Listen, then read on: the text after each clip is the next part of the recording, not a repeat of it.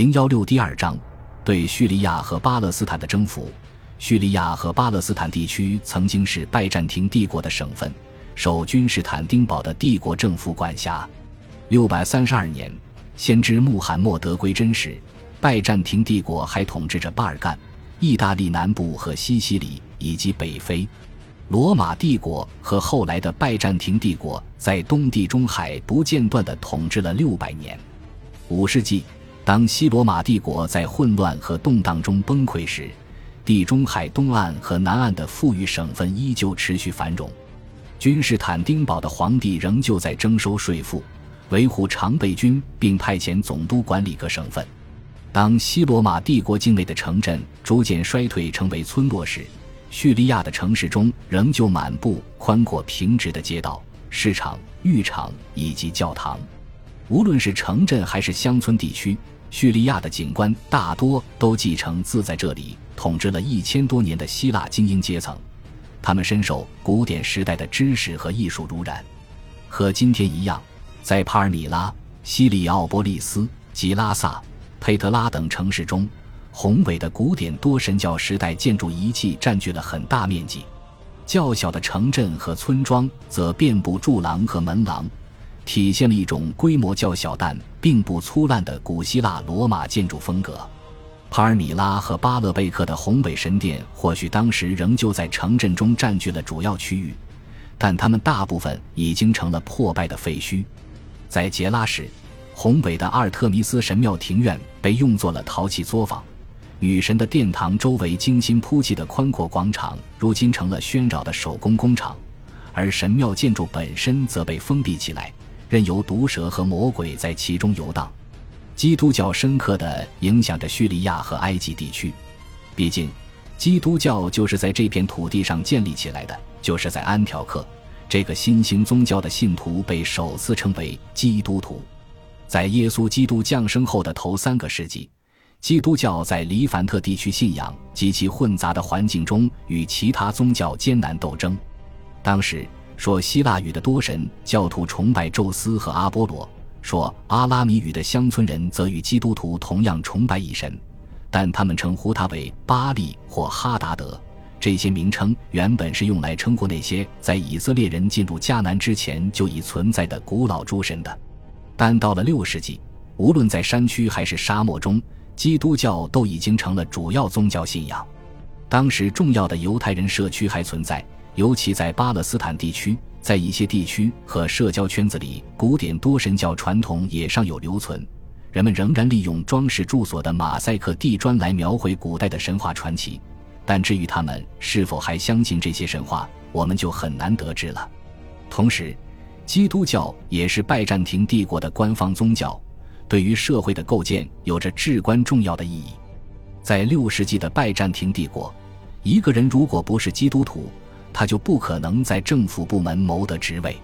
但叙利亚的基督徒并不是一个成分单一的群体，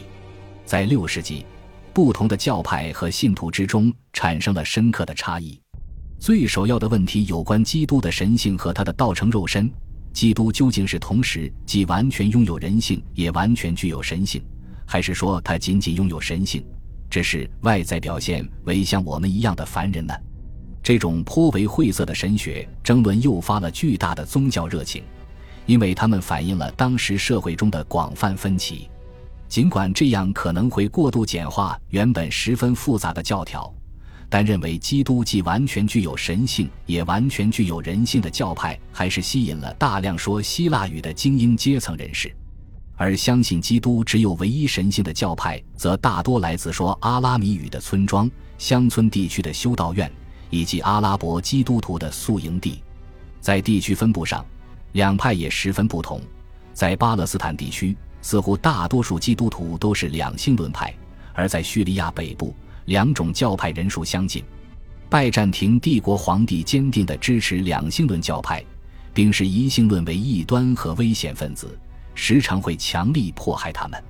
这就意味着，叙利亚基督徒人口中的一大部分都被帝国政府疏远敌视。他们也不会把支持帝国正统教会和抵抗外来侵略者当作与自己切身利益相关的事情。直到约五百四十年之前，叙利亚地区的经济和人口还在稳定增长，各地的村庄都在扩张，沙漠边缘地区也开垦了新的耕地。但在穆斯林大征服的一百年前，从约五百四十年开始，这片美好图景就逐渐发生了变化。在那一年，一种前所未见的凶猛鼠疫侵袭了整个地区，大量人口迅速死亡，情况甚为可怖。人口最为密集的城镇或许遭受了最恐怖的侵害，乡村也在瘟疫传播中受害甚深。但损失最小的人或许是沙漠中的游牧民。这种瘟疫依靠老鼠身上的跳蚤进行传播，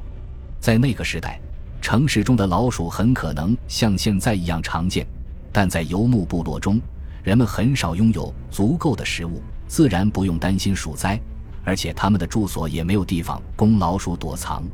在六世纪的之后数十年到七世纪这段时间，瘟疫又以恐怖的规律一次次卷土重来。由于缺乏相关数据，我们无法了解这场大瘟疫究竟造成了多少人口损失。据历史学家估计，1348至1349年席卷中东和欧洲的黑死病鼠疫可能杀死了这些地区三分之一的人口。我们也有理由相信，六世纪这场鼠疫所造成的损失不会比那场黑死病小。在这一地区，许多一度繁荣的城镇和村庄都已经十室九空、破败凋残了。在七世纪三十年代到四十年代，当穆斯林征服者侵入叙利亚和巴勒斯坦时，或许他们走过的街道早已荒草丛生，古老的石柱下荆棘遍布。在这些石柱之间，剩余的市民小群聚居在一起，在他们祖先曾享用的富丽殿堂下蜗居求生。在六世纪下半叶，传染病并不是叙利亚地区面临的唯一问题。在五世纪到六世纪初，拜占庭帝国和萨珊波斯帝国之间的关系总体来说是和平的，两大帝国都尊重彼此边界。并承认对方在南部的叙利亚沙漠和北部的亚美尼亚山区的势力范围，但到了六世纪中叶，两大帝国之间爆发了破坏力巨大的大规模战争。萨珊帝国向拜占庭的领土发动了多次入侵。五百四十年，波斯军洗劫了东部重镇安条克。五百七十三年，波斯军攻克了重要省份首府阿帕梅亚。在这两场战争中，波斯军带回了大量战利品，并将许多人口牵制到了波斯帝国新吞并的城市。如果说六世纪两大帝国的关系开始恶化，那么到了七世纪时，他们之间的敌对关系就更甚一步了。六百零二年，拜占庭皇帝莫里斯和他全家都被叛军杀害。在此之前几年。莫里斯皇帝还为当时被赶下王座的萨珊皇帝霍斯劳二世提供了庇护。这位萨珊皇帝是一个年轻而精力充沛的君主，于是霍斯劳二世便以为恩公的惨死复仇为借口，向拜占庭发起了猛烈的进攻。他的军队取得了一系列辉煌大捷。六百一十一年，波斯军入侵叙利亚；六百一十四年，耶路撒冷被攻克。六百一十五年，波斯军来到博斯普鲁斯海岸，